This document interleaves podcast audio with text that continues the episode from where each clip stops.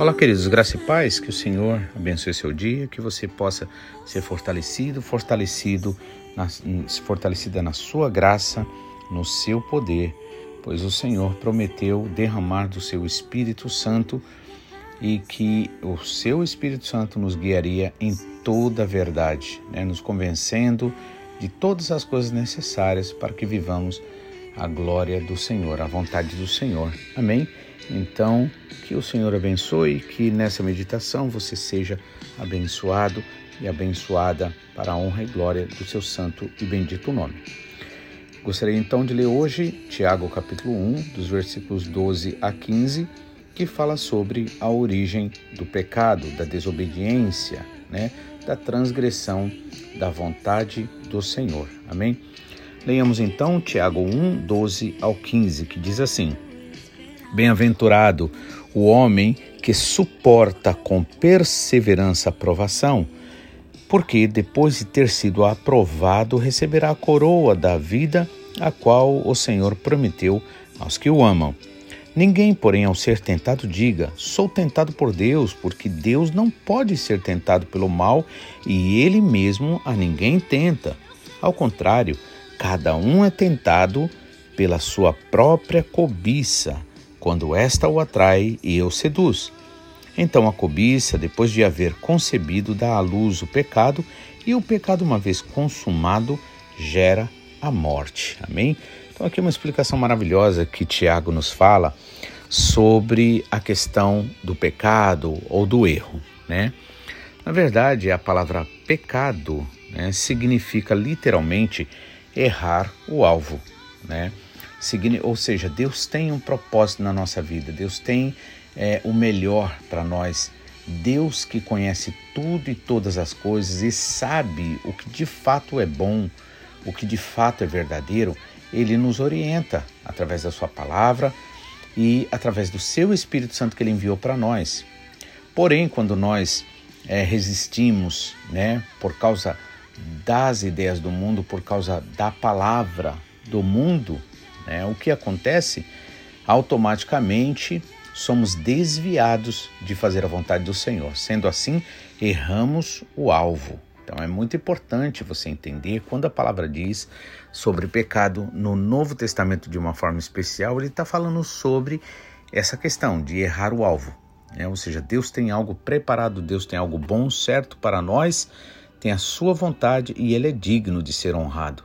No entanto, por nós nos darmos muitas vezes darmos atenção às palavras do mundo, acabamos por nos deixar levar e assim desobedecemos ao Senhor. Então aqui Tiago nos diz o que? Feliz é o homem que suporta com perseverança a provação. Né? Nesse sentido, como ele está falando da questão do pecado, porque essa palavra provação ou tentação, na verdade, muitas vezes elas têm basicamente, é, aparentemente, o mesmo sentido. Mas fica melhor para nós se você entender o seguinte: a, a, quando se fala de prova, se fala, por exemplo, lembre sempre que o aluno ele é submetido à prova não para ser reprovado. Jamais um professor, jamais uma escola vai dar uma prova para um aluno para ele ser reprovado. A ideia não é esse. A ideia da prova é para que a própria pessoa, o próprio aluno perceba e dê uma prova de até onde ele aprendeu, até onde não aprendeu, porque ele não tendo aprendido, o que, que acontece? Ele não vai ser discriminado, ele não vai ser expulso da escola.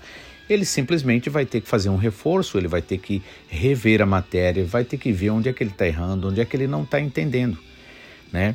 No entanto, nesse contexto aqui agora, porque muitas vezes a palavra provação e tentação é, elas se confundem na Bíblia, nesse caso aqui, está falando sobre a questão da tentação. Por isso que ele diz aqui: bem-aventurado, ou seja, mais que feliz, o homem, né, que suporta com provação, desculpa, com perseverança a provação, né? Ou seja, claro que uma prova, ao mesmo tempo, para Deus, para o lado de Deus, ela é uma prova, porque Ele quer te aprovar. Mas o inimigo se aproveita desse momento de provação, por assim dizer, para te induzir à tentação, para fazer você pensar mal de Deus, para você pensar onde é que está Deus nessa situação, né? Ou pensar que Deus não está sendo aquele Deus de amor, te castigando, te punindo por isso, por aquilo, por aquilo outro, quando na verdade o Senhor mesmo não pode se contradizer. contradizer. Por quê? Porque Jesus Cristo já sofreu as, o, o, nosso pecado, né? Já sofreu a, a, o castigo do nosso pecado. Por isso que Isaías nos é dito: o castigo que nos traz a paz estava sobre ele e pelas suas pisaduras fomos sarados.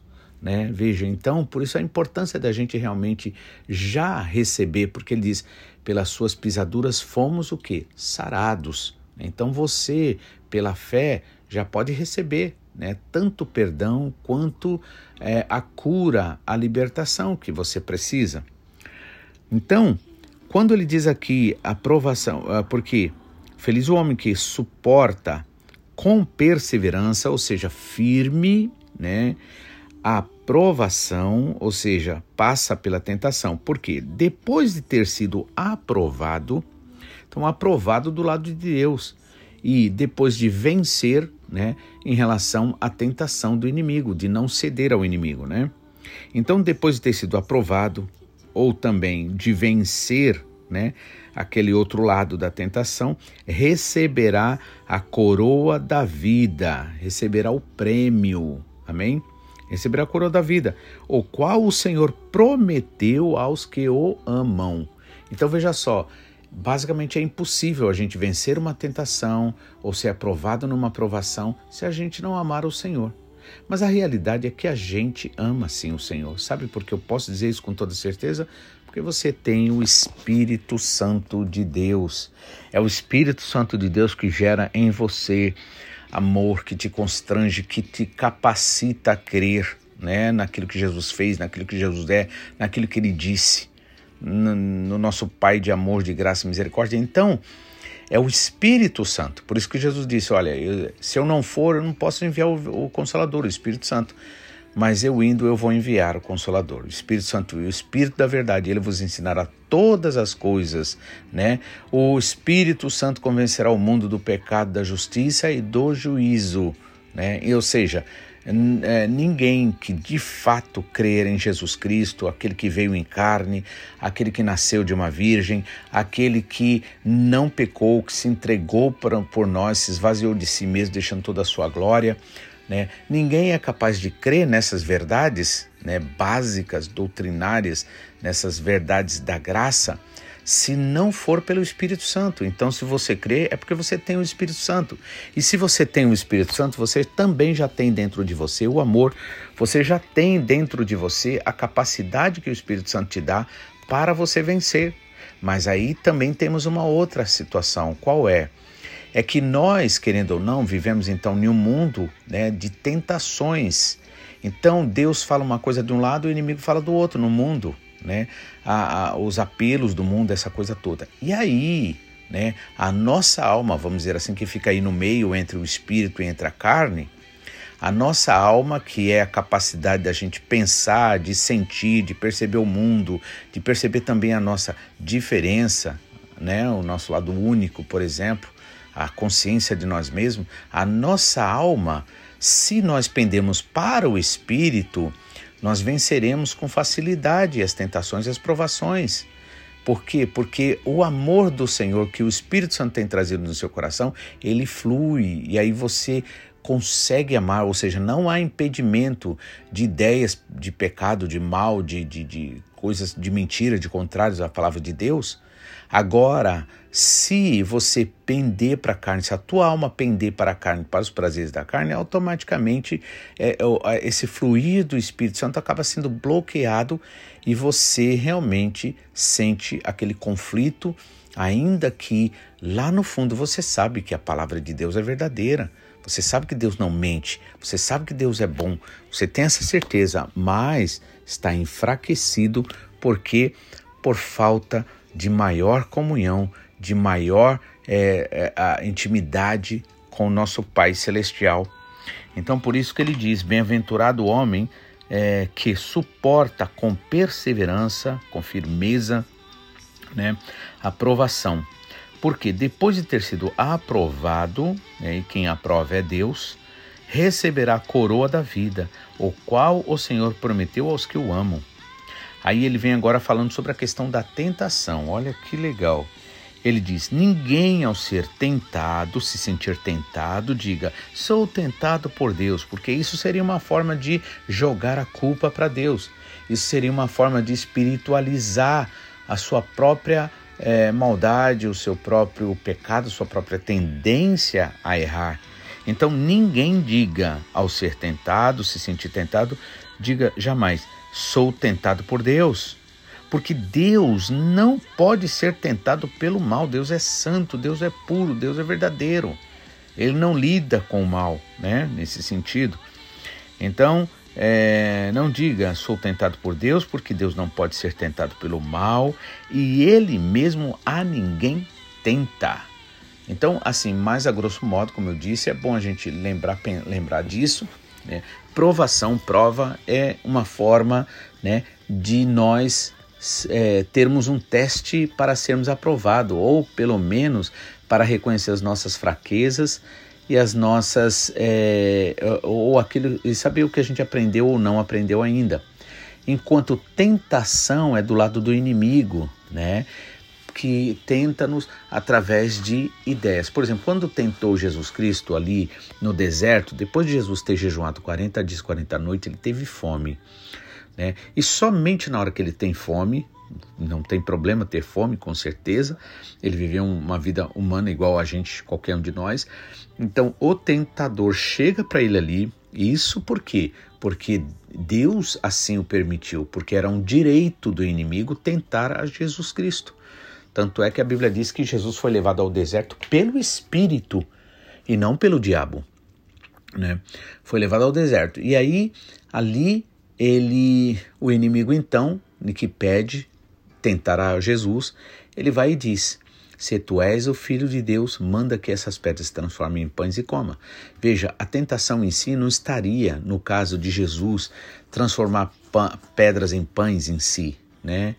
É, é, em si não era o problema, né? Mas onde é que está a tentação verdadeira? Está na palavra se tu és o filho de Deus. E por que que Satanás trabalhou assim?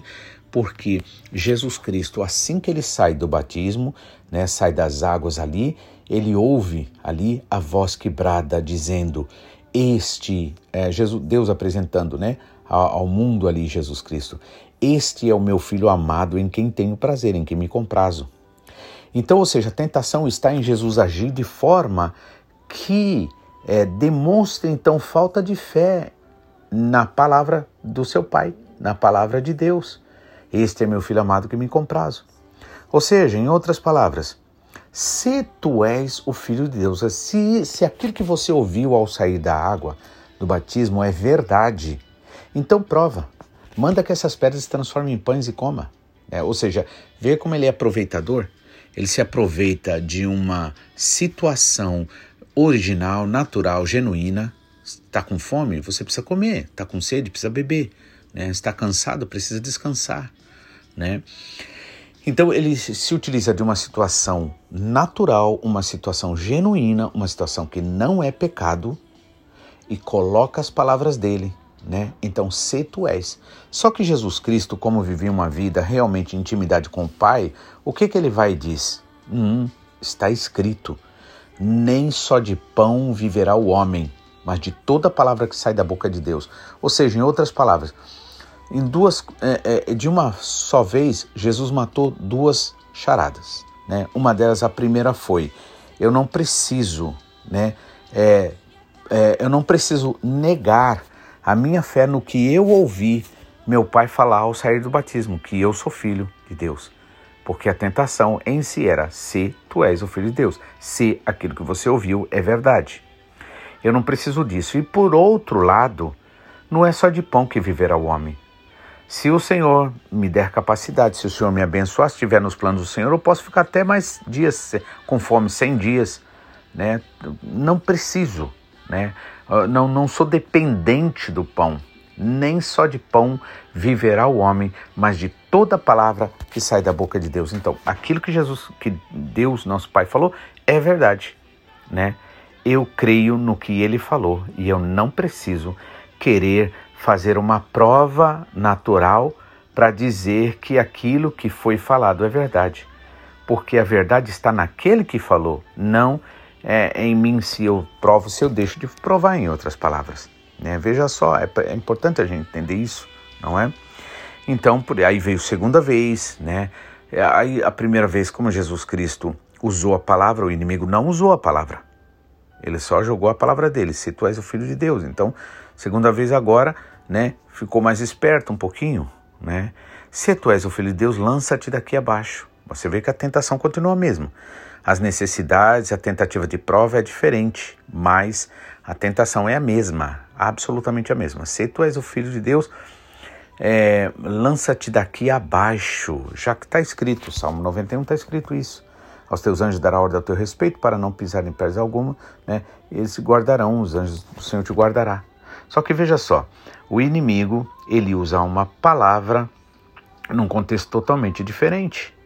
Porque uma coisa é você ser guardado para você não tropeçar, mas tropeçar não quer dizer você se lançar, você se jogar de um precipício, né?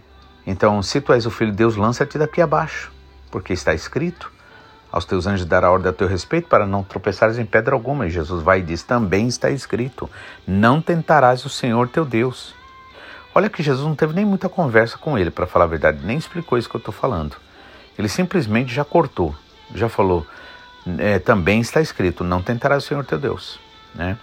E aí, terceira vez, né, Senhor Jesus é levado até o pináculo do templo, ou seja, o que eu entendo no topo da liderança, onde ali você pode contemplar tudo que você pode ganhar, as vidas, as multidões, né, e todo aquele lance de reinar. E vai dizer: Olha, se tu és o filho de Deus, aliás, desculpa, dessa última vez ele não falou isso, se tu és o filho de Deus. Ele já se declarou totalmente agora, agora não tinha mais o que esconder. Ele vai e diz tudo isso te darei, os reinos do mundo, se prostrado me adorares. Jesus falou para ele: Para trás de mim, Satanás, porque está escrito: somente ao Senhor teu Deus adorarás, somente a Ele servirás, somente a Ele prestarás cultos, culto. Ou seja, é, Jesus Cristo venceu usando a palavra de Deus, a própria palavra de Deus. Por isso que é preciso a gente conhecer a palavra e não simplesmente conhecer no sentido acumulativo de conhecimento, mas conhecer no espírito, de forma que é, a gente possa saber, né, é, utilizar a palavra, manusear a palavra como uma espada, que é a única forma de ataque, como diz lá em Efésios capítulo 6. Então, é, ninguém ao ser tentado diga sou tentado por Deus, porque Deus não pode ser tentado pelo mal e a ninguém tenta, né? Ao contrário, cada um é tentado pela sua própria cobiça. Veja só, cada um é tentado pela sua própria cobiça, pela sua própria vontade, né, por aquilo que te atrai, né? Quando esta o atrai e o seduz, então a cobiça, é, depois de haver concebido, dá luz ao pecado. Então o pecado em si é filho, em outras palavras, da cobiça, né? Então, a cobiça, depois de haver concebido, dá à luz o pecado, ou seja, gera o pecado. E o pecado, uma vez consumado, gera o quê? A morte, ou seja, gera as consequências. Então é preciso nós entendermos que, na verdade, o Senhor Jesus Cristo já pagou por todos os nossos pecados na cruz do Calvário. E é por isso que é preciso nós andar, buscarmos viver uma vida é, em comunhão com o Senhor, buscando realmente viver uma vida consagrada ao Senhor, para quê? Para que a gente possa, então, nesse sentido, fazendo o que Jesus Cristo disse ali quando ele ensinou a oração do Pai Nosso, vigiai e orai para que não entreis em tentações, na verdade, na tentação, na verdade, a, o espírito está pronto, lá dentro você deseja o melhor, mas a carne é fraca. Então vigiem, ou seja, preste atenção, né? lembrem da palavra, meditem na palavra, é, falem a palavra, né? declarem a palavra. Né? Então, é por isso que o salmista Davi diz também: Guardei a tua palavra no meu coração para eu não pecar contra ti. Então, depo, é, então a cobiça, depois de haver concebido, né? ou seja, vai lá fica sendo gerado, crescendo, crescendo, crescendo na mente, no coração, e é, aí dá luz ao pecado. E o pecado sendo consumado, né, acontecendo, sendo praticado, ele gera a morte. E aí muitas vezes vem o que? Vem consequências. Então é importante, irmãos, a gente orar, pedir temor a Deus. É uma das coisas que eu peço sempre. Eu aconselho você a fazer isso. Sabe por quê? Porque se falta o temor do Senhor na nossa vida, irmãos, a gente vai tipo ladeira abaixo. E eu já vi várias vezes acontecer coisas desse tipo. Pessoas que se engendaram, é, é, entraram em caminhos verdadeiramente tortuosos, pessoas que poderiam ser uma bênção na mão do Senhor, pessoas que se entregaram ao mal, é, insistiram no erro, é, botaram o pé né, é, é no acelerador e foram embora. E depois a consequência é o que? É a destruição Amém? Então é preciso a gente tomar bastante cuidado, entender tudo isso, para que a gente, a partir da palavra do Senhor, irmãos, gere temor no nosso coração e a gente sim tenha medo mesmo, medo de se apartar do Senhor, medo, irmãos, de desobedecer o Senhor, medo de ser rejeitado, né? Por causa da insistência do nosso do nosso mal ou, né, também por causa do inimigo que cobra, né? Que Deus abençoe, que você possa sempre estar meditando, pensando, pedindo sempre perdão pelos seus pecados, pelas suas iniquidades, prevaricações. Você parar, pensar, rever, né? Com humildade, é, para que assim você seja realmente esteja dando ao Senhor todo o direito para que seja abençoado, é abençoado em nome do Senhor Jesus. Que o Senhor te abençoe, que o Senhor te guarde, que o Senhor faça resplandecer a sua luz sobre você, em nome de Jesus. Amém? E até amanhã, se assim o Senhor nos permitir, em nome de Jesus.